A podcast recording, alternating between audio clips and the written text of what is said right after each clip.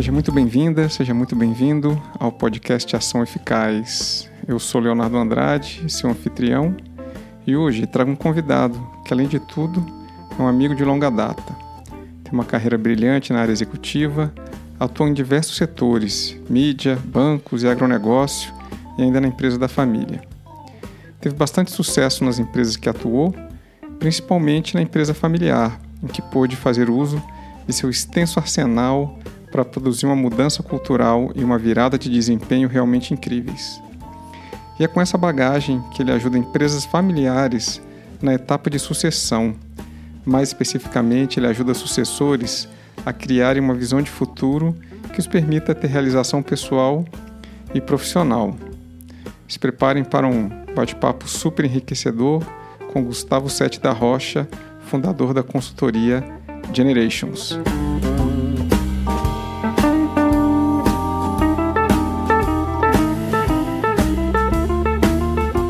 Hoje, convidado do podcast é um amigo.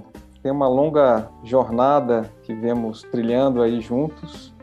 É, nos meus primeiros passos de consultoria, ele foi um dos clientes, uma das, dos participantes do programa que essa consultoria ofereceu.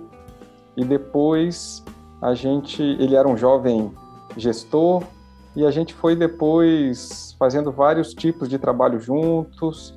Ele foi ascendendo na carreira, eu fui sendo chamado com o meu sócio na época para trabalharmos em alguns projetos com ele, até que ele largou a carreira executiva, foi ajudar a empresa da família.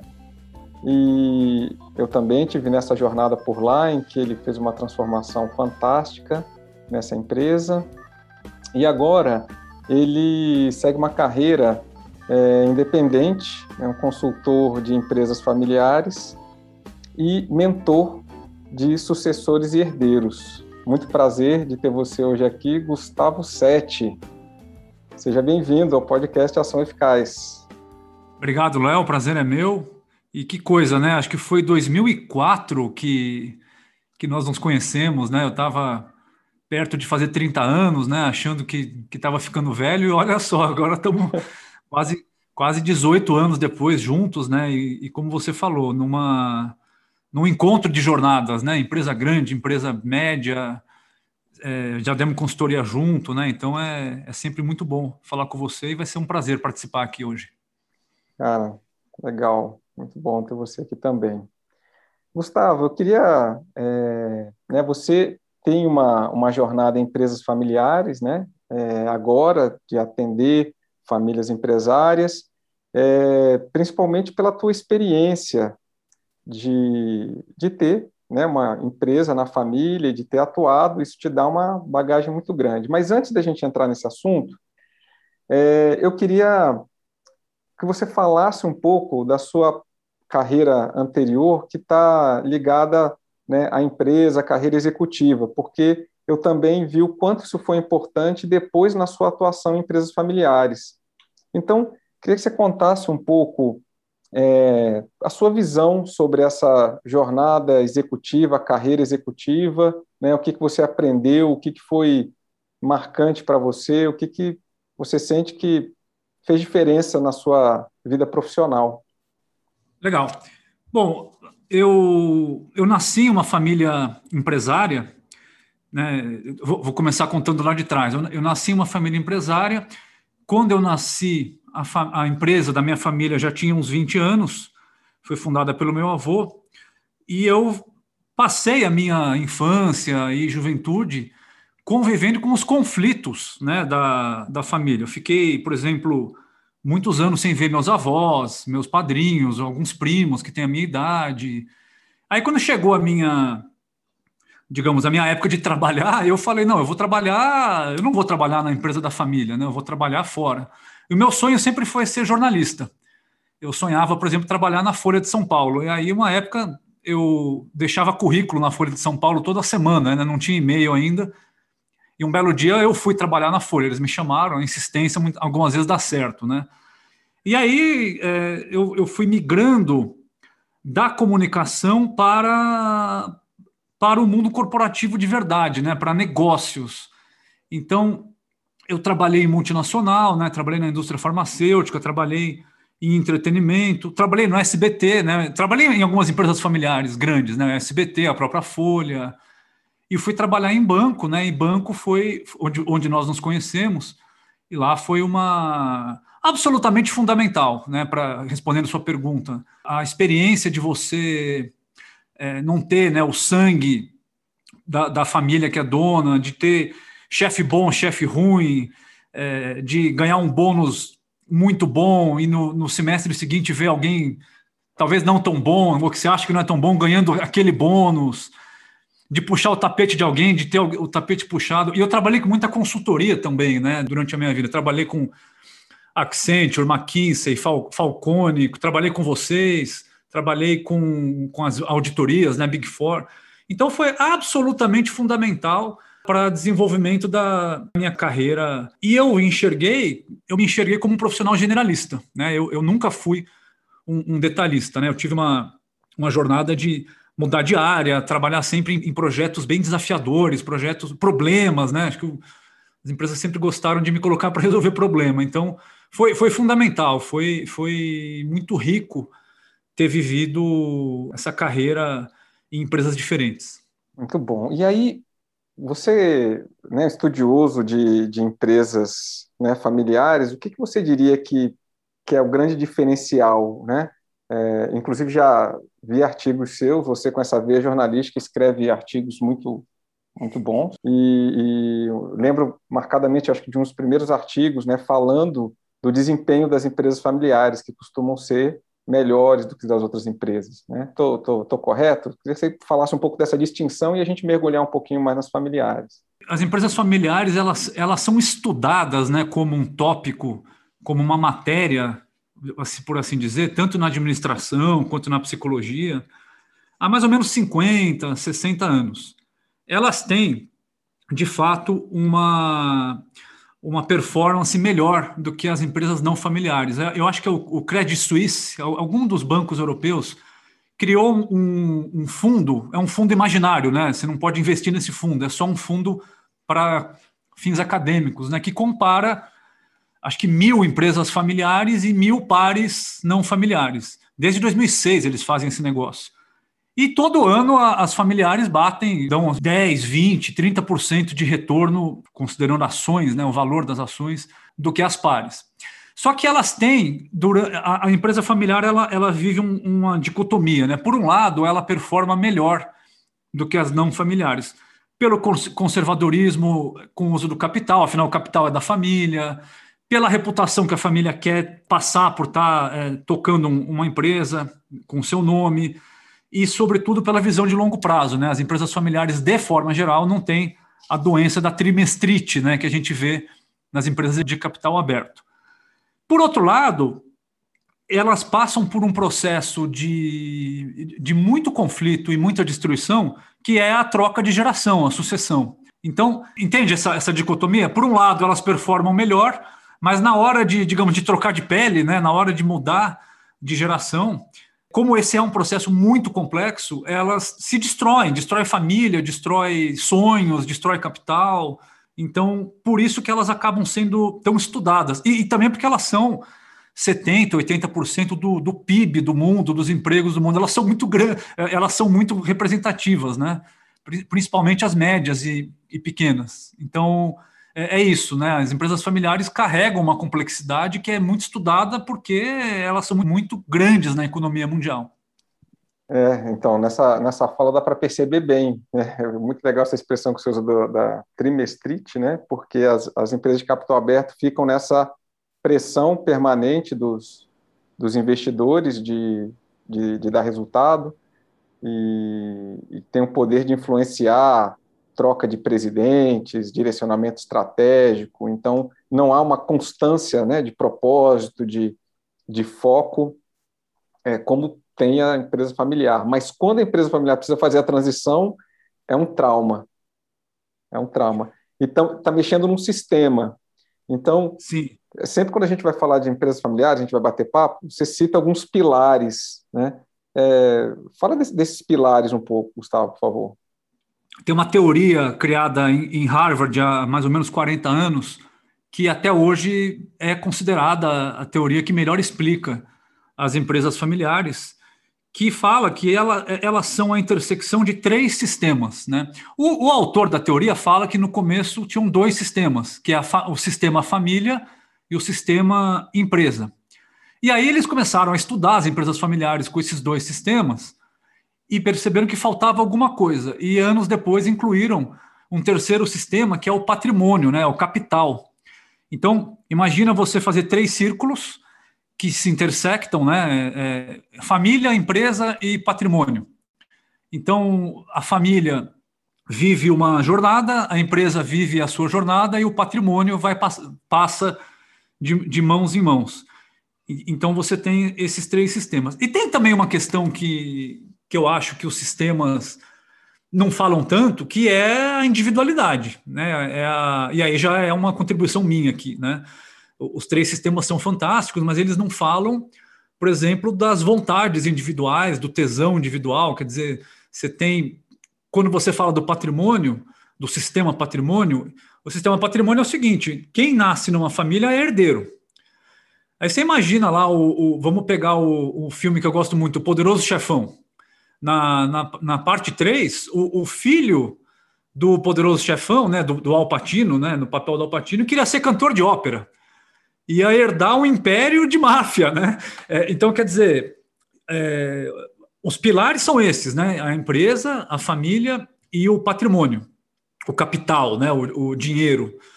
É, e tem também, né, meio que permeando tudo, as vontades individuais, né, que, que é uma coisa super importante. Inclusive no próprio na saga do Poderoso Chefão, no primeiro episódio, o Michael, né, que quem assume, é, não, é. Não, não, queria nada, né? Ele estava lá no exército, enfim, estava nas forças armadas e, e, meio que de paraquedas cai no meio da guerra em que o pai dele estava e acaba assumindo, né, é, o comando. Mas ele não é, era é, ele, alguém ele... que estava apontado para ser né, para estar tá nessa posição. Não sei nem se ele queria, mas acabou assumindo. É, perfeito. E aí você me dá um gancho para dizer de uma das características né, da, da, de algumas empresas familiares, né, inclusive da minha, que, assim, nem todas as empresas são iguais, né? Mas, assim, o que eu estou falando aqui, que se refere à minha família também, é comum, a maioria delas, que é a questão dos rótulos. Muitas famílias, né, têm já roteiros pré-estabelecidos, scripts feitos para independente do que as pessoas farão, né? Então pega aí o poderoso chefão que você falou, né? Já tinha um rótulo ali, o, o filho mais velho, o homem, geralmente é engraçado, né? Como as famílias seguem a monarquia. O filho homem mais velho é o sucessor. Então você lembra lá o Santino, né? Era o, o, o bonitão, era o cara que se impunha. Ele foi baleado, né? Teve esse problema. Tinha um filho que era considerado um loser, né, um perdedor. Inclusive, eu, eu, eu fui numa palestra de empresas familiares uma vez que falava, né? Every family has a Fredo. Quer dizer, toda família tem um Fredo, que tem alguém que vai ser perdedor porque tem o rótulo, né? Então, é, é, é difícil lutar contra o rótulo. Tem a mulher, né? Que no filme a filha é, não participa dos negócios, ela serve para criar os netos que o, que o avô, que o, que o pai queria. E tem o que você falou, o filho caçula, que geralmente é o mimadinho, é o, o, o sei lá, o, o dodóizinho, que no fundo ali. E, e, foi o único que foi procurar uma vida fora, né? Foi para o exército e se tornou herói de guerra, e nem por isso deixou de ser considerado mimadinho e acabou assumindo. Então, essa é uma característica muito forte das empresas familiares até hoje, no mundo inteiro. Uh, os rótulos. Então, é, é, é um dos desafios que os sucessores e herdeiros tem que lidar. Um, um script pré-estabelecido para eles que vai meio que contra, independe né, da vontade deles. Ó, você nasceu para isso e pronto. Né? Então é, é, uma das batalhas aí que os sucessores têm, têm a enfrentar.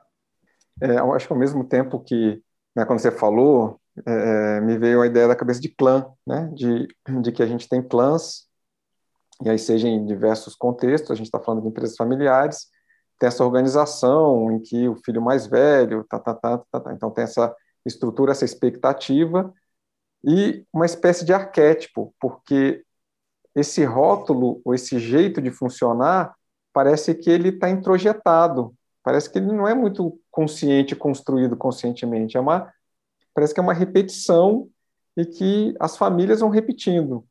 Algumas conseguem quebrar, é, talvez você possa trazer alguns exemplos assim de, de sucessões bem-sucedidas, bem feitas e, e de contra-exemplos de sucessões que não foram né, bem conduzidas e que levaram a, a, a, a problemas sérios.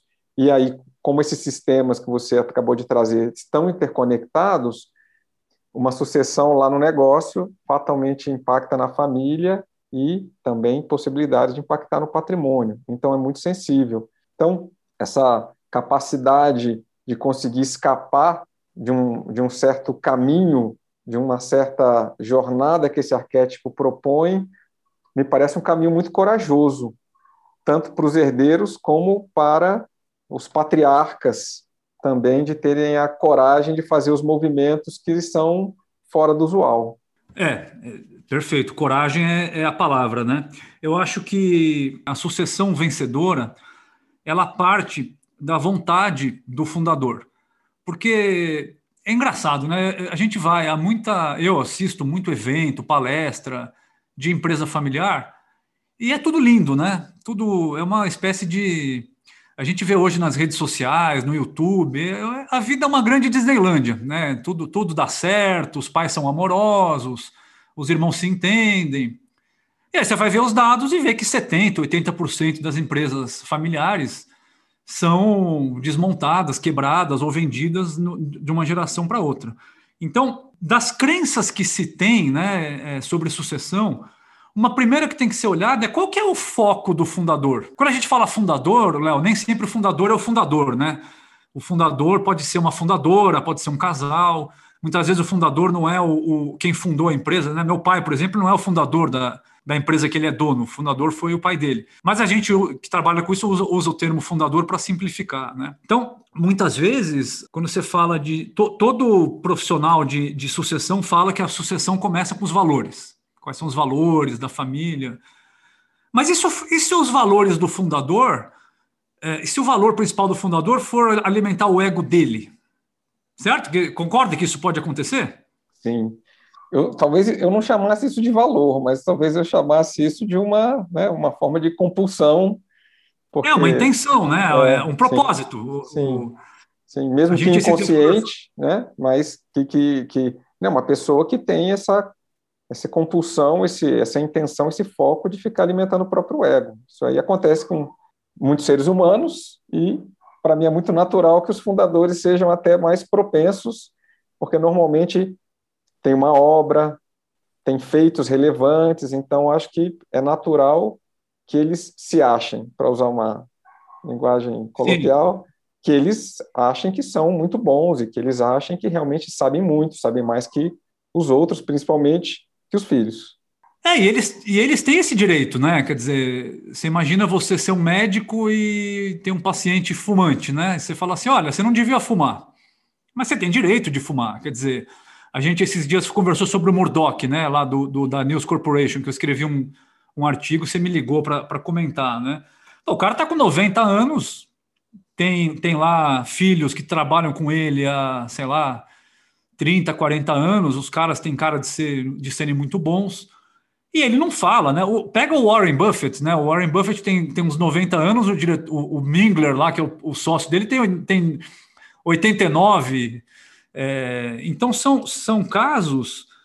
O Silvio Santos, né, aqui no Brasil, que tem cinco filhas, que, poxa, estão lá trabalhando algumas, né? Então, assim, quando você tem um fundador que, que não está afim, é, não vai rolar, entendeu? Eu acho que aí, qual que é o papel do herdeiro quando ele trabalha num sistema que não, que não quer se falar sobre sucessão?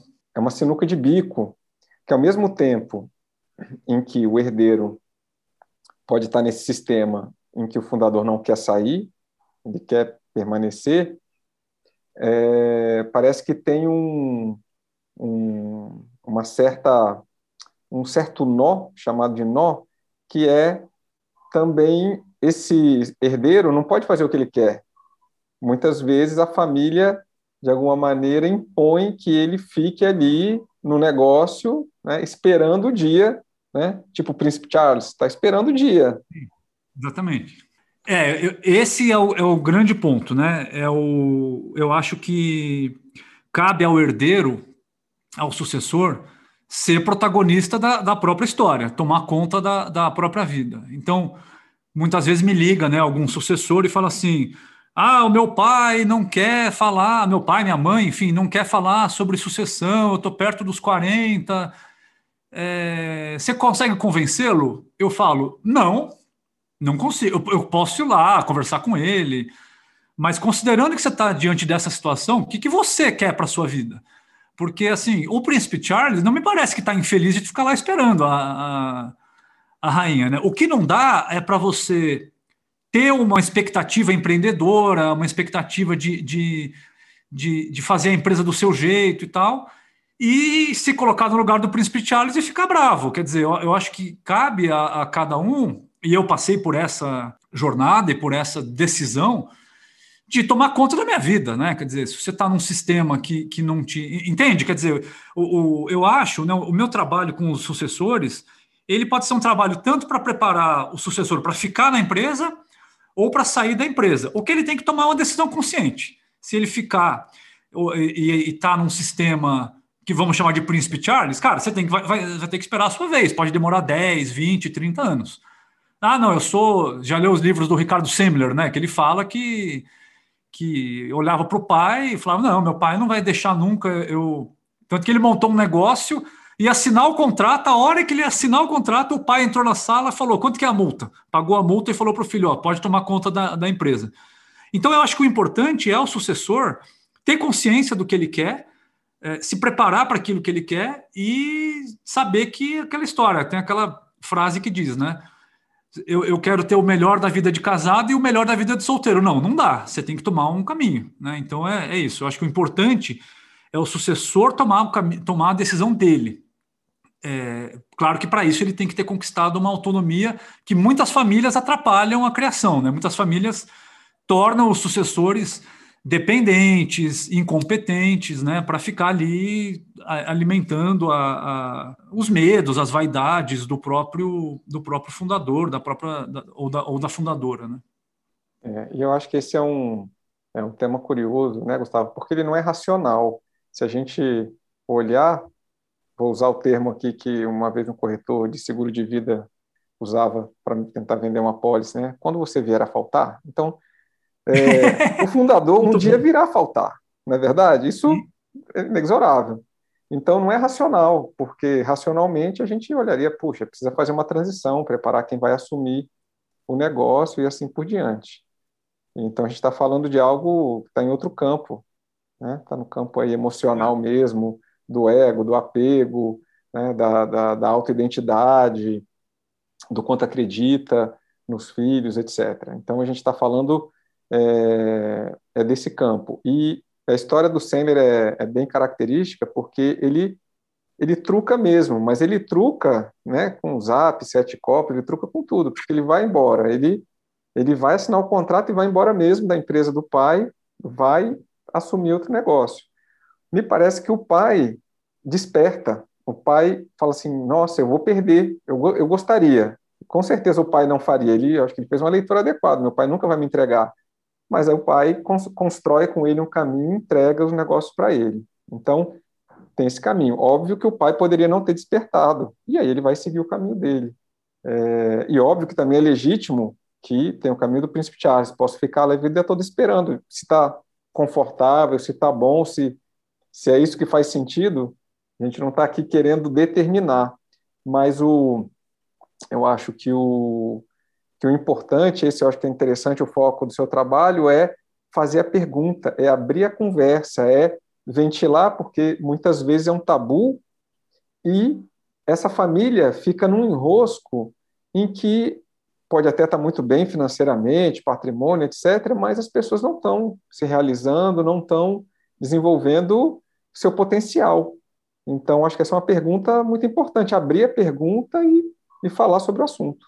Perfeito. Você dá aula nesse, nesse assunto. Aliás, já demos, já demos consultoria junto nesse tema, né? É, eu, veja bem, Léo, você falou que, é, que é, é, não é racional. para muitos, em muitos casos, o, quando, principalmente quando o fundador é, é homem, a, e aí agora vai, vai, ter gente que vai me matar pelo que eu vou falar, mas é, é uma coisa que eu observo, converso com outros especialistas que concordam comigo. Em muitos casos, a, a empresa é o filho favorito desse fundador, porque assim os filhos é, biológicos foram, foram feitos com a mãe, né, com a esposa. Agora, a empresa é a grande criação do, do, desse fundador, é o filho só dele, né? Então é o filho favorito. E então, quando você pega no caso do uma coisa que eu acho muito curiosa no, em um dos livros do Semler, eu não sei qual, é que ele fala o seguinte: que, que qualquer sucesso que eles te conquistaram, que não foi ideia do pai, o pai não, não valorizava. Então ele conta lá que eles compraram, acho que nove empresas de sucesso, né? E o pai não foi nem visitar nenhuma das nove, porque não foi ideia dele, não foi da criação dele, né? Então é, é exatamente isso. Ele não é consciente, é uma extensão da, da vida do, desse tipo de fundador, que eu acho que é a maioria. E tem fundadores que estou achando interessante acompanhar a jornada do Bill Gates. Né? O Bill Gates, com, sei lá, 50 e alguns anos, começou a se afastar do negócio. Hoje ele é só acionista. Né? O, o nosso amigo Bezos, né, na Amazon, já deu. Ele é um pouco mais velho que eu, acho que tem, Bezos tem uns 50 anos, 50 e pouco. Já deu o primeiro passo, né? Foi para o conselho, quer dizer, deve estar iniciando um período uma, uma saída, né, para ver se, sei lá, até os 60 anos no máximo o cara sai. Então tem, tem de tudo nessa história. Por isso que, que é que eu, outro ponto aí que você colocou, tem que se conversar sobre isso.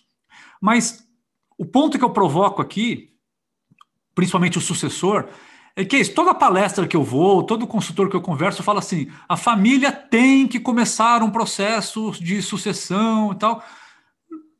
Olha, pode até, pode até ter, mas se o fundador não quiser, não vai começar, né? Esses dias eu li uma, um artigo no, no, no Valor, né? O Rubens Ometo, lá da COSAN, falando, gente, eu não vou parar tão cedo. É, o, o, esse velho da Havan, né? Eu vi uma entrevista com ele esses dias que ele falou: eu vou trabalhar até morrer. Ele já está avisando, né? Então, cabe ao sucessor nesse, nesse cenário olhar para o futuro dele e ver o que ele quer é, se colocar na posição de, de protagonista. Assim, não vou ficar brigando aqui, né? Ou eu viro o príncipe Charles, é, espero a minha vez, ou eu vou tocar minha vida e ser feliz, né? Porque são muitos, Léo, ficam nessa, nessa lamentação, né? É, meio que esperando que um gênio da lâmpada vai chegar e vai fazer o pai. Cara, o pai, se ele é o dono da empresa, ele, ele faz o. Ele segue. Se ele quiser morrer, enterrar o patrimônio, por mais chato que seja e que pareça errado, é direito dele. E, e aí, Gustavo, a gente está falando, eu sinto, a gente está falando, ó, no fundo tem esse, digamos, essa receita do, dos consultores que você acabou de citar. Olha, o fundador deveria iniciar um processo de sucessão, você propõe um, um caminho para os sucessores, para os herdeiros, né? melhor chamar de herdeiro, porque talvez não faça sucessão, e aí, mas deveria ter. Bom, não faz. Às vezes, eu já fui envolvido com várias metodologias, né? dei consultoria há muito tempo, consultoria de gestão, e muitas vezes abro, eu abro os livros, primeiro parágrafo no prefácio é assim, olha, as empresas que não fizerem, não adotarem isso aqui, morrerão. Olha, eu já não acredito nisso. Tem empresa até hoje que vive de trabalho escravo. Provavelmente na época da escravatura falou: quem continuar com trabalho escravo não vai ter futuro. E hoje a gente tem empresas com métodos de gestão e, e maneiras de funcionar muito de, de bem-estar extremo para os funcionários. Mas ainda há empresas que são escravocratas, isso é uma verdade. Então, não é assim, puxa, as empresas que não farão vão desaparecer. Não, não vão desaparecer. Mas qual costuma ser a consequência? Então, nesse histórico, você tem algo que eu falo assim, olha, costuma acontecer desse jeito. Ó, tem o caso A, tem o caso B, tem o caso C. Porque como a gente talvez com, com um histórico maior, a gente já consiga observar o que acontece quando a sucessão não é bem feita. Bom, isso tem muitas possibilidades o, depende muito do, do, tamanho da empresa, do nível de controle. Vou dar, por exemplo, um, pega um exemplo da, da Amil, que o, eu, eu peço perdão que eu não, não, eu não lembro o nome do, do, do, do pai e do filho. Né? É, o, pai, é, o pai morreu é, subitamente e o filho, que devia ter na época uns 25 anos, assumiu. O filho, acho que é Pedro, eu não me lembro, não, não me lembro o nome deles. É, quer dizer, o filho assumiu de uma maneira assim, imagina, você com 25 anos, né, assumir uma empresa daquele tamanho, mas era uma empresa grande, com conselho, é, então você tem uma estrutura de, de retaguarda, de apoio que que aguenta né, um, um, um chacoalhão desse. Agora, quando a gente está falando da empresa média, pequena, que é a maioria da, da, da economia, é, é, muito complicado quando você não tem plano nenhum. Então, eu costumo recomendar o seguinte: olha, se o fundador não, não quer falar. O, fundador, ou ele está disposto a. Quando eu falo fundador, repito, é o dono, né, o controlador, pode ser dono, dona, casal, enfim ou ele está disposto a debater o assunto sucessão com, com os herdeiros, com os executivos, que é, uma, é, é um melhor caminho, ou ele está disposto a impor um, um, modelo, aí ele pode impor comunicando ou impor não comunicando. Quer dizer, ele pode escrever num, num testamento em alguma coisa do que, que ele quer e, e botar no cofre, deixar com o advogado, né? Ou ele pode simplesmente não fazer nada. Quer dizer, o cara morre. Teve uma empresa aqui no interior de São Paulo, que eu, que eu fui uns dois anos atrás fazer um trabalho, que eram três irmãos que o, o, o pai morreu subitamente, não tinha nada escrito. Nada, assim, na, na, o cara morreu terça-noite, quarta de manhã, os, os, meninos tiveram que ir lá tocar a empresa. Né? Não tinha nada escrito. Por sorte, eles se entenderam. Acho que tinha um tio que era que, que trabalhava com, com com o pai, que conhecia um pouco as coisas e tal. Então, é, tem, tem, de tudo, né? Você tem desde empresa que se destruiu até empresa que, que vai levando, né? Agora, o, duro é o impacto que isso causa nas famílias, né? Porque quando você não conversa esses assuntos, você gera expectativas que é muito difícil, né? Que a hora que se abre lá o, o, o, que, o, o que o dono planejou, é muito difícil que agrade, agrade a todos, né? Então você tem um impacto na família também. As famílias é, que geram isso gera muito ressentimento. Então tem, tem, tem de tudo, Léo. Tem, tem de todos os, os sabores, todos os exemplos. O ideal é conversar sobre isso, é, tentar chegar num acerto com todos presentes, tal, mas, mas nem sempre o ideal, o ideal acontece. É, esse, e, essa reverberação na família é muito forte, porque esfacela relações. Eu lembro de você me contar o caso é, do Maxud, em que um dos herdeiros começou a ocupar um dos apartamentos do, do hotel e, e aí corte de ar-condicionado, enfim, uma coisa assim, né? Que a pessoa virou uma... É, porque aquilo lá foi matéria que eu li, né? Um dos herdeiros conseguiu um, uma ordem judicial de que ele tinha direito de morar no hotel. Aí o, o, o parente que estava tocando o hotel falou: tudo bem, mas a ordem judicial não menciona, sei lá, o ar-condicionado, o Wi-Fi, nem a comida. Então você vai morar porque por ordem judicial, mas não tem água, sei lá, uma coisa assim, né? É, e aí você entra, né? Tem um, eu li um livro, um livro alemão uns anos atrás que falava de nove fases do, dos conflitos, né? É, eu não vou falar das nove fases, mas assim, você tem três fases de conflito em que ainda é possível ter uma solução ganha-ganha. Aí você tem três fases intermediárias que um lado vai ganhar. E você tem três fases mais críticas que os dois lados estão dispostos a se prejudicar para prejudicar o outro. Então eu, eu morro desde que o meu adversário morra. E aí só com intervenção isso se resolve. Acho que é o que aconteceu nesse caso, né? Quer dizer, é, eu prefiro me prejudicar desde que isso cause um prejuízo ao outro. Né? Então, por isso que o ideal, Léo, é, é, o, é o pro, falando para o sucessor, para o herdeiro, né? que é o, o, personagem menos badalado nessa história. Né? Você, você nunca vai chegar na, na livraria e ver, um, e, e ver um, a capa de um livro de um, de um sucessor. Né? Sempre está o, o empreendedor, né? ninguém dá muita bola para o sucessor. Então, o ideal é que o sucessor é, construa a própria história, construa a própria carreira, porque quando acontecer essa briga toda, né, ele tem uma outra, ele não depende disso, né? Então, é, essa é a mensagem, né? O sucessor precisa, digamos, se individuar, né? Usando um termo da, da psicologia, né? Correr atrás da própria história. E sabe que muitas famílias jogam contra isso, né? Sim, imagino, imagino. Você quer contar alguma história a respeito disso? Como isso acontece, esse processo aí de, de, de boicote a essa individuação?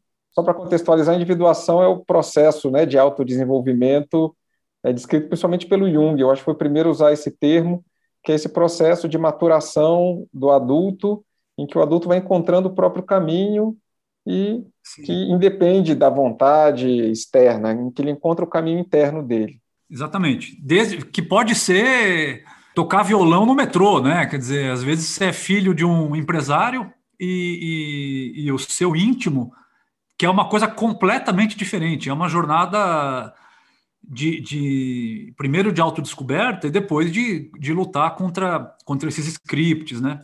Mas isso, isso é uma característica de muitas famílias empresárias, né? Eu falei dos rótulos, né, que, como uma característica que tem em muitas famílias, e uma outra característica é essa. Em muitas famílias, né, os pais não deixam os filhos amadurecerem para mantê-los dependentes e próximos, e usam a empresa para isso.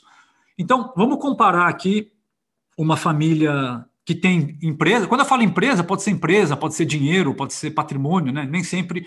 Eu estou falando de patrimônio, né? O patrimônio pode estar em forma de, de ações, de, de terrenos, de, ou, ou de uma empresa, né? Vamos, vamos pegar assim, uma família que tem é, patrimônio e uma que não tem. Na família que tem patrimônio, muitas vezes os pais querem deixar os filhos dependentes e, se me permite, incompetentes né, para eles ficarem ali presos à família e para manter a eterna necessidade do fundador.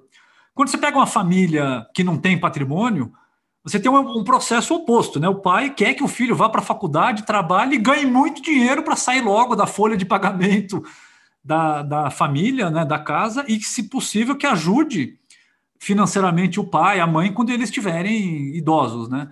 Então, você tem claramente esse, processo. Por isso que pode ser fácil falar para o sucessor que ele precisa tomar o caminho dele quando ele trabalha com os pais há, há muito tempo. Não sei se você lembra um, um, um, caso que nós trabalhamos juntos, que era uma empresa familiar, que um dos herdeiros lá tinha 40 anos, mais ou menos, de idade, e na reunião que a gente estava apresentando o, o, o projeto, ele pediu demissão né? Quer dizer, ele tinha um incômodo, ele trabalhava lá na família, acho que há mais de 20 anos. É, então, quer dizer, é, um, é, é uma pessoa que tinha a vontade, mas ele, acho que ele foi né, da faculdade, ele já entrou na empresa da família, criou essa dependência, mas tinha uma agonia, né? Então é mais fácil, é, é, parece fácil falar, você tem que buscar o seu caminho. Por isso que eu acho que os sucessores, né, os herdeiros, eles têm, devem, né, construir uma carreira própria, construir uma história própria, e aí lá, lá na frente, lá na frente ele decide, né, uma decisão dele, uma escolha dele, entre outras, de entrar na empresa da família, que aí ele tem é, como sair. Você lembra desse caso, Léo? O que, que você lembra disso? Lembro, lembro sim, lembro sim. E me tocou bastante, porque foi um momento bem forte. Né? E a gente, na verdade, ele já vinha cantando essa bola durante o projeto e dava para ver que ele, no, o coração dele não estava ali no negócio. Ele estava vendo a vida dele passar e, e, sem fazer as coisas que ele queria. E Gustavo, até por isso eu comecei essa conversa puxando um pouco da sua carreira executiva fora da empresa familiar, da sua empresa familiar, porque esse talvez seja um dos caminhos, essa não acomodação, porque para quem é um herdeiro, é, caminho simples de se forma, faz uma faculdade e já tem ali um bom emprego, já tem uma situação em que, de certa maneira, é privilegiada, vai estar na empresa que é do pai, pode até começar por baixo, mas sabe a condição que tem. Outra é ir para o mar aberto, digamos assim. Vou para o mar aberto e, e vou ver o que esse mar aberto me traz. Eu, enquanto essa não era uma questão muito viva para mim, estava te acompanhando lá na, na, na, sua empresa familiar. O que eu achei maravilhoso para a empresa foi a possibilidade de você trazer instrumentos de gestão, uma visão de negócio dessas grandes corporações, que normalmente uma empresa média, que é o tamanho lá da, né, da, da empresa do seu pai, tem e que normalmente não tem acesso a esse instrumental. É um instrumental que normalmente de RH, com contratos de meta, objetivos individuais, avaliações, é, do ponto de vista de indicadores, estratégia, gestão de pessoas. Então, um, um, um, todo um enxoval que você trouxe que dificilmente fica à disposição de empresas desse tamanho, até porque normalmente os gestores não têm experiência nas grandes corporações, nem têm esse repertório, nem sabe que existe, não sabe como faz, não sabe como traz. E aí você trouxe essa tecnologia foi foi amadurecendo tudo isso ao longo do tempo. Então isso eu já achava maravilhoso, mas hoje o que eu percebo que talvez o maior beneficiário disso tenha sido você mesmo, porque estou aqui já adivinhando, você me confirma, mas o nível de confiança que você sempre teve de que você podia se bancar sozinho. Caso o negócio da família viesse a faltar, para usar de novo essa linguagem, caso o negócio da família viesse a faltar, você né, sabia que tinha condições de nadar nesse mar aberto. Então, esse momento que não precisa ser a carreira executiva, que pode ser outros mares, mas que né, nesse início da vida adulta, a exploração fora, eu acho que é um momento importante de, de corte do cordão umbilical que provavelmente facilita muito essa jornada protagonista mais na frente. O que você acha disso? Perfeito. Agradeço as palavras. Eu, eu acho que tem também uma tem uma outra coisa aí que muitas empresas pequenas e médias contratam um executivo de uma empresa grande, mas não dá liga, né? O, o, todo o executivo da empresa grande acha a empresa pequena é, muito sem recurso e vice-versa, né? Todo mundo acha que o cara é almofadinha, cheio de frescura, né? Então eu acho que que eu tive essa, essa sorte, né, de primeiro montar um time que é espetacular, né, de pessoas muito boas que, que ajudaram muito nisso, compraram essa, essa ideia, né, e de adaptar, né, quer dizer, adaptar as ferramentas. Por exemplo, você falou de avaliação de desempenho. Eu trabalhava numa empresa de 100 mil funcionários que fazia a chamada curva forçada de avaliação de desempenho. Você não precisa adaptar 100% disso numa empresa média, né? Você vai, vai, fazer curva forçada com 200, com 200, 250 funcionários, então tem um trabalho aí de, de adaptação pessoal, né, de estilo, quer dizer, de saber que é, se você, você não vai ter todos os recursos de uma empresa grande, né, sem frescura, e, e de adaptar as práticas, né. Mas isso que você falou é, o outro ponto que você colocou, né, da, da vivência. Eu acho que o, o herdeiro, vamos aqui, é, não vamos ser demagógico aqui, o herdeiro não vai precisar provavelmente trabalhar para comer, para botar comida em casa. Então, uma questão importante da vida adulta está meio que resolvida, né? Se ele é, se, se o pai, a mãe tem uma empresa razoável, grande, média, Quer dizer, ele, ele já, já, já ticou uma etapa da, da vida que é ganhar dinheiro para comer. Né? Então, eu acho que ele tem que experimentar. Eu acho que isso foi uma coisa que, que eu fiz. Eu comecei a minha vida profissional com 16 anos vendendo jogo de futebol em vídeo. Né? Com 16 anos já, já tinha uma renda. Trabalhei em televisão, é, trabalhei no programa da Márcia, né? não sei se você lembra, a Márcia Goldsmith, aquelas tretas lá, meu vizinho faz barulho, aí os vizinhos iam lá brigar. Você é, trabalhou nesse trabalhei, programa? É, trabalhei nesse programa, num, num, outro programa que tinha do lado desse, da mesma equipe. Você fazia o é, quê? Curiosidade, o que, que você fazia nesse programa? A gente fazia produção, né? trabalhava na, na produção desse, desse negócio. É, aí trabalhei, é, trabalhei na Folha de São Paulo, trabalhei em banco, é, morei fora. Então, eu acho que, que é muito importante experimentar.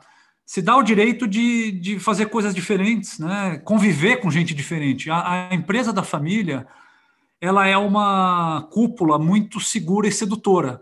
Você vai conviver com as mesmas pessoas, todo mundo puxando o seu saco, puxando o saco. Eu lembro, né, quando, quando eu, eu, eu, eu sempre briguei com o peso, né? É, e aí, no período que eu trabalhei na empresa da minha família, quando eu trabalhava fora da empresa da família, quando eu engordava, todo mundo tirava sarro de mim, Aê, tá engordando tal. Aí, quando eu fui trabalhar na empresa da família, eu só emagrecia, né? Toda vez que eu engordava ninguém falava nada, e quando eu emagrecia, nossa, como você está bonito, emagreceu e tal. Né? Então, a empresa da família é, é um campo, é, é, um, é uma zona de. Não gosto muito dessa palavra, mas eu vou usar. É uma zona de conforto que você até pode ir para ela, né? Mas vai experimentar coisas diferentes antes. É muito importante. Vai fazer toda a diferença lá na frente. E se, e se esse herdeiro for tocar o um negócio mais para frente, essa experiência inicial vai adicionar muito. Ou pode adicionar muito. Lógico, não, não temos certeza, mas é, acabei de citar o seu caso, que eu acho que trouxe, e provavelmente vai trazer essa. Esse processo de individuação é um processo que é maravilhoso para líderes. Né? Normalmente lideram muito, muito melhor as organizações, então, você vai ter um herdeiro muito mais, mais bem preparado do que aquele que, que não pôde experimentar nada fora. Então, acho que é um, é um aspecto bem importante para investigar. Né? Já estou até aqui tentado a falar contigo que, ok, eu acho que tem herdeiros adultos que estão precisando do seu trabalho, mas talvez tenha uma faixa aí de jovens, talvez aí de 16 a 20 anos para trabalhar, talvez não seja trabalho individual, Gustavo, mas pode ser um trabalho em grupo, né, trazendo esses jovens, conversando dessas questões e como é que eles vão direcionar a vida desde essa fase, porque é aí que, que talvez nutra a possibilidade desse protagonismo mais tarde. Excelente, e é aí que é que começa, né? E é uma geração que agora tem essa pandemia, né? Quer dizer, falava-se até um ano atrás que os jovens de hoje são muito pegaram um mundo tranquilo, sem grandes crises, e agora pegaram essa, né? Então, eu acho que é uma, é uma idade sensacional. E se esse jovem for de uma família que tem patrimônio, né, ele, ele, ele de fato precisa de, de ajuda. E a, uma coisa curiosa é o tanto que é difícil de encontrar profissionais para te ajudar nessa área, né? E aí eu, eu me coloco, posso falar da, da, da minha história. Quando eu trabalhava na empresa da minha família, chegou uma hora, quando eu estava perto dos 40 anos, que eu tinha, a empresa estava super bem, a família estava super bem, o mundo estava bem, né? O mundo estava calmo. Depois do Covid, a gente acha, a gente não lembra como era calmo, né? O, o mundo. E aí eu, eu conheci, né? Um, um, o, tema, né? Consultoria para empresa familiar. E apresentei para o meu pai, né? Pai, vamos aproveitar que está tudo calmo, está todo mundo bem, tá, a empresa está tá, tá ganhando bem, está tá, tá funcionando. Não, não, não quero falar de consultoria, não quero fazer isso. Aí tivemos a oportunidade de vender a empresa. Propostas assim é, incríveis, né, que dariam independência para a família, é, faria, faria, enfim, na minha maneira de enxergar o mundo, né, eu, eu acho que é legal dar independência para as pessoas, também não, não, não deu certo. Não, não quero vender a empresa e tal. E aí, Léo, eu me encontrei face a esse dilema. O que, que eu faço na minha vida, né? Quer dizer, eu trabalho aqui com meu pai, está tudo indo bem. E aí eu comecei a procurar é, profissionais para me ajudar nisso e não achei, não, não achei. É, e acho, acho que ali começou né, a se plantar a semente para essa carreira que eu tenho hoje. Aí eu encontrei um coach, né, um mentor, e, e que me ajudou muito, né? mas não era especializado nessa questão de, de empresa familiar, né? ele não tinha, digamos, as cicatrizes que eu tenho para hoje ajudar. Então, eu acho que vale muito a pena procurar esse tipo de ajuda, porque quando você está ali na, família empresária, você acaba meio que seguindo o que todo mundo pensa, vai seguindo a onda. Né? Quem trabalha na empresa da família precisa tomar porrada de alguém, precisa ter feedback sincero, né? precisa ter ajuda. E aí, Gustavo, você está então falando que que difícil conseguir apoio para isso. Eu, eu, queria explorar um pouquinho. É, a gente está vivendo um momento em que eu acredito, isso é uma crença pessoal que está um pouco ficando em bastante evidência também. Eu acho que, então, muito provavelmente estou muito contaminado com isso. É uma coisa que eu penso há muito tempo, mas que, obviamente, né, não sou absolutamente pioneiro nisso. Mas eu sempre acreditei numa maneira diferente de fazer negócios, principalmente pela minha experiência é, executiva, que foi relativamente curta, por volta de três anos, mas eu vi ambientes de trabalho muito, muito degradantes. Né? Essa aqui é, é, é a palavra que, que, eu descreveria, assim, muito, ambiente de trabalho muito ruins mesmo. E, e desde aí eu comecei com esse incômodo. Falei, puxa, mas será que não dá para fazer uma empresa que trabalhar lá seja legal? E esse raciocínio foi expandindo ao longo do tempo. Mas será que não dá para fazer uma empresa que faça bem para os clientes? Precisa tratar os clientes mal, precisa tentar enganar os clientes, precisa dificultar a vida do cliente. Né? Eu lembro que uma vez eu tive que mandar uma carta para a telefônica para cancelar um telefone. Eu fiquei indignado. Há pouco tempo, eu consegui cancelar um plano da Vivo, que é a herdeira da Telefônica, simplesmente clicando no botão no site. É uma evolução. Né? A gente não precisa fazer negócio desse jeito. Não precisa. Então, é, essa ampliação do papel da empresa, que não é só pagar os salários, pagar os impostos, mas que tem fornecedores de quem compra e pode comprar com responsabilidade de fornecedores que também cuidem bem dos seus funcionários, que também sejam responsáveis com a natureza, etc. Então, eu venho ampliando esse olhar. E, e, obviamente, que os paradigmas não vão mudar na geração atual, vão ter que ser as próximas gerações. Assim como a gente vê os paradigmas da ciência. Os cientistas lá que descobriram as coisas que estão morrendo, eles morrem defendendo as suas próprias teorias, que já caíram, mas eles não desapegam. Né? Então, eu acho que nos negócios é um pouco parecido. Eu queria saber se você tem visto, tem estudado como é que essas novas gerações que vão assumir os negócios, o que, que elas pensam? Pensam diferente? É, eu estou falando desse aspecto, digamos, mais ligado à sustentabilidade ou de economia regenerativa, que é o termo que está ganhando mais força, mas talvez também tenha sombras, também tenha coisas que são não tão legais assim. Você tem estudado, tem visto alguma coisa nesse sentido, de como é que as novas gerações, que cabeça está chegando aí para assumir os novos negócios, ou assumir os negócios da família? Tenho, esse é um, esse é um tema muito muito quente no, no momento. Né? Eu vivo metade da minha vida mais ou menos na Europa, e lá é, é, é mais quente ainda esse, esse assunto. Eu trabalhei em algumas. É, tive algumas demonstrações de ambientes degradantes é, eu, eu teve, tinha um diretor na empresa que eu trabalhei, né, não, não era empresa da família, que falava que ele tinha uma placa na sala dele que dizia assim: Esse é um espaço de ideias, entre com as suas e saia com as minhas.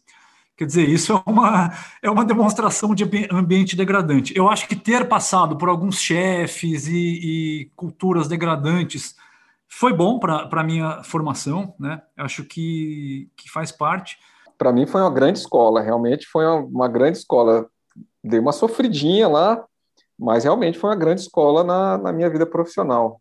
Né? Eu não, não, não, jogo fora e não sou ressentido com ela, não. Apenas acho que poderia ter sido mais construtivo, mas realmente foi importante para mim. É, exatamente. Imagina um, um, um, jogador de futebol que nunca jogou lá no Uruguai, né, contra o Penharol, tomando canelada. Isso faz parte da formação do, do, jogador, do caráter, e a vida, a vida é, a gente deve aproveitar as caneladas também.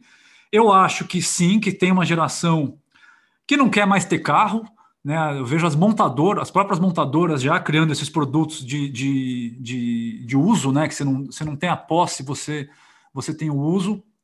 Você tem essa questão, é, todas as questões né, ESG, né, ESG, é, muito fortes surgindo, é, já entrando até em, em, em, mercado financeiro. E quando você fala da empresa familiar, é, mais uma vez a gente volta para o estilo de, de liderança do, do dono, do fundador, de quem está no, no, no, comando. Eu acho, Léo, que a, o modelo ideal de continuidade, isso vale para sucessão, vale para planejamento estratégico, é trabalhar com visão de futuro. Então, o que, que eu acho que é ideal nesse, nesse cenário aí que você está falando? Pega lá uma empresa que o dono tem 60 anos, viveu uma realidade, viveu um país, viveu uma história, e tem lá os filhos de, de 30, 32, de repente algum filho de 18, ou já algum neto de 10 com, com uma outra cabeça. Né? Eu acho que o bom modelo de continuidade das empresas é baseado em, em, visão de futuro. Qual é a visão de futuro de, da geração que está no comando e da geração que vai assumir? Aonde que eles se encontram lá na frente? Quer dizer, o que, que, o que, que a geração nova traz, pede, né, sonha, reivindica, e disso, o que, que a geração que está no comando aceita, cede, e vai se construindo uma visão de futuro compartilhada. Eu acho que isso é fundamental, é, acho que que as empresas que têm uma cabeça muito, como você chamou, degradante, elas é, têm na família uma boa possibilidade de, de mudar, né? trazendo essa nova geração, ouvindo, construindo esse termo que eu adoro, né? que é a visão de futuro, construindo uma visão de futuro mais alinhada ao que, ao que o mundo precisa, né? e a esse novo papel né? da, da das empresas. Né? Quer dizer, o, o remunerar o, o capital do acionista não é mais tudo, né? Tem, tem, tem que se pensar diferente. Acho que tem uma nova geração que está trazendo isso. Se a velha geração não topar, quem vai decidir provavelmente vai ser o mercado, né? Exato. O mercado é soberano, né? O, mercado é, é Mr. Market, né? Ninguém, ninguém, ninguém ganha, né? Quer dizer, é, você pode ser duro com, com, a, com, a, com seus funcionários, tal, mas, mas o mercado é o mercado. É. Eu vejo grandes indícios assim de, né, de, de uma mudança de mentalidade, quer dizer, de um é, uma, é mais, uma, mais um estágio evolutivo para os negócios, eu acho. E, como eu já falei agora há pouco, essas ondas, elas não são assim gerais, não vai, todos os negócios vão ser dessa maneira. Sempre vai haver negócios que estão em outro tipo de funcionamento. Mas é importante que, os, que haja evolução também. Né? E, então, Lembrei até é, de você vendo essa matéria, porque, de alguma maneira, o, né, o negócio da sua família tem a ver com, com, com agropecuária, e era um curso de agrofloresta, que é uma tecnologia moderna, super alternativa de fazer cultivo é, com fins econômicos da terra, mas em que você cultiva, é, faz o cultivo no meio de árvores mais altas, né, no meio de floresta. E aí, é um sistema que um alemão desenvolveu aqui no Brasil, tem outros lugares do mundo, e é sensacional a transformação que esse alemão fez na terra dele, Ernest Groth, em 30 anos lá na, na Bahia, é uma coisa incrível. E aí um, um jovem casal que estava assumindo as terras da família, no meio de Goiás, dizendo, é, a gente vai levar essa tecnologia para lá, a gente sabe que em volta ninguém acredita nisso, todo mundo usa veneno para caramba e a gente vai levar para lá. E, e, é um outro jeito de ver a Terra.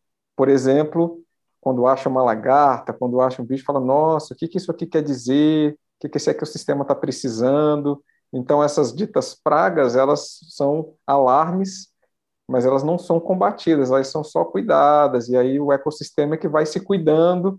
Então, é um outro raciocínio que, muito provavelmente, quem aplica agrotóxico não está interessado em conhecer e se aprofundar, porque vai dar um, um, trabalho de aprender tudo que já aprendeu, que já sabe que funciona, e o modelo de negócio já está adaptado. Então, por isso que eu acredito que a geração precisa mudar. É muito difícil transformação do negócio atual. Claro que pode acontecer, mas numa escala muito menor. Então, eu também tenho uma crença grande de que as novas gerações vão poder mostrar para a gente outras formas de fazer negócio que a gente talvez nem vislumbre hoje. E eu acho que você vai ter um bom privilégio com o seu trabalho de assistir de camarote essa juventude chegando. É, tem, tem dois pontos aí que eu quero colocar. O primeiro é, é que tem um livro que a gente deve ter comentado, eu, eu acho que está no Verdadeiro Poder, o livro do Falcone. Tem uma entrevista lá com um, um consultor que, que alguém pergunta para ele assim: consultor, eu quero fazer uma mudança cultural aqui na minha empresa, quanto tempo demora? Aí ele fala: sete anos. Não, mas eu quero fazer rápido. Aí o consultor: sete anos. Não, mas eu e se eu investir milhões? Sete anos. Então, eu não lembro se era exatamente sete, mas a, a, a, a ideia é essa, né? A gente tem uma mudança cultural a ser feita, é, que tem que ser feita, né? Tem essa área, né? Agropecuária, agronegócio, você tem fazendas verticais, é, um ganho é, imenso né, de, de, produtividade, de eficiência, enfim. É, mas falando agora um pouco a favor do fundador, do dono da empresa, uma coisa que eu vejo muito também é o radicalismo. É, é um radicalismo. É, eu, vou, eu, vou, usar o, o, a pauta que você está trazendo como, como exemplo, né? não é só nisso que eu vejo. Você tem lá o fundador cabelo branco já, preocupado com o imposto de renda, com o sindicato, com o concorrente novo, com a China, produzindo pelo um décimo do preço. Aí chega um filho com um assunto que ele se empolgou e de repente ele quer mudar tudo, parar tudo para fazer aquilo. Isso eu vejo muito acontecer na, nas empresas, né? É, e, e aí muitas vezes uma ideia muito boa acaba sendo anestesiada pela falta de jeito. Quer dizer, o filho pode ser muito radical, ou o filho pode usar aquelas palavras bloqueadoras, né? Ah, você está ultrapassado, isso é do seu, os novos tempos e tal. Então, eu acho que tem tem também que se falar esse lado. Eu, eu, eu, tento né, me colocar na pele do fundador e na pele do sucessor, né? Então tem essa tem essa questão, né? Como que as novas ideias são são implantadas? É, eu, eu acho que tem jeito de falar, tem jeito de, de, de expor, e em relação a, a, essa pauta ESG, acho que isso é um, é um, é um assunto fundamental, né? um assunto que, que, que, tem que, de fato, dominar a agenda das empresas, mas sem radicalismo. Né? Eu acho que, que o radicalismo pode é, atrapalhar uma, uma coisa tão importante. Né? Acho que tem uma arte aí de como é que transforma o negócio. Então, muitas vezes, o encantamento pela ideia faz né, o jovem, cheio de energia, querer fazer uma uma mudança que vai ser um tranco, que vai ser, vai provocar um estresse um, nesses três sistemas, na família, na empresa, no patrimônio, que talvez nem saiba, nem tenha maturidade para entender qual é esse impacto. Então tem uma arte da transformação e talvez essa seja uma das artes importantes da gente começar a dominar, porque tudo vai ter que se transformar e como é que a gente como é que a gente transforma.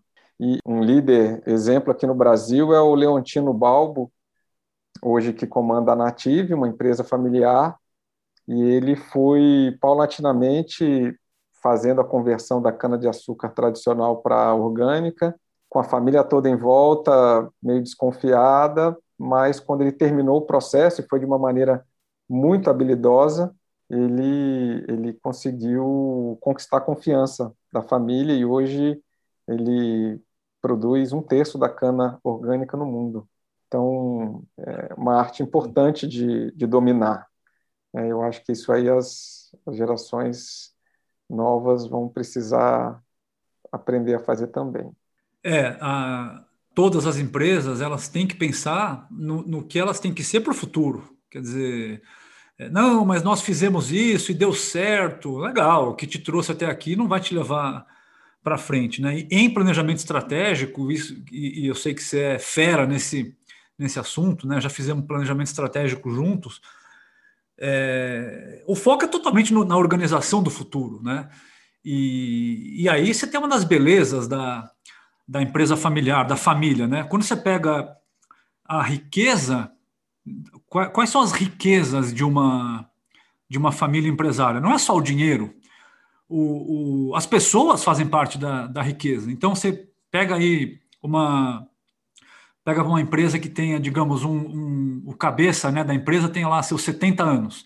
Provavelmente tem duas gerações embaixo. Olha quanta riqueza, né? Quanto, quanto conhecimento você tem. Quer dizer, você tem uma pessoa de 70 anos, pegou ditadura, pegou a mega inflação, por aí vai, né? Uma pessoa da, de, de 40, 45, que é a minha geração, pegou o início da internet, essa digitalização do mundo, é, esse mundo que se acalmou, né, lá depois da, de queda de muro e tal. E tem a galera de 15, 20 que traz um monte de coisa, né? Então, olha que fantástico que é quando a empresa, quando a família empresária consegue criar um fluxo, né, de, de um trânsito de ideias, de sonhos, de práticas, né? É muito é muito bonito isso. Mas tudo depende, né? Vou repetir aqui, da cabeça reinante ter é, abertura para, digamos, perenizar o negócio, ouvir a, a, as novas gerações, né?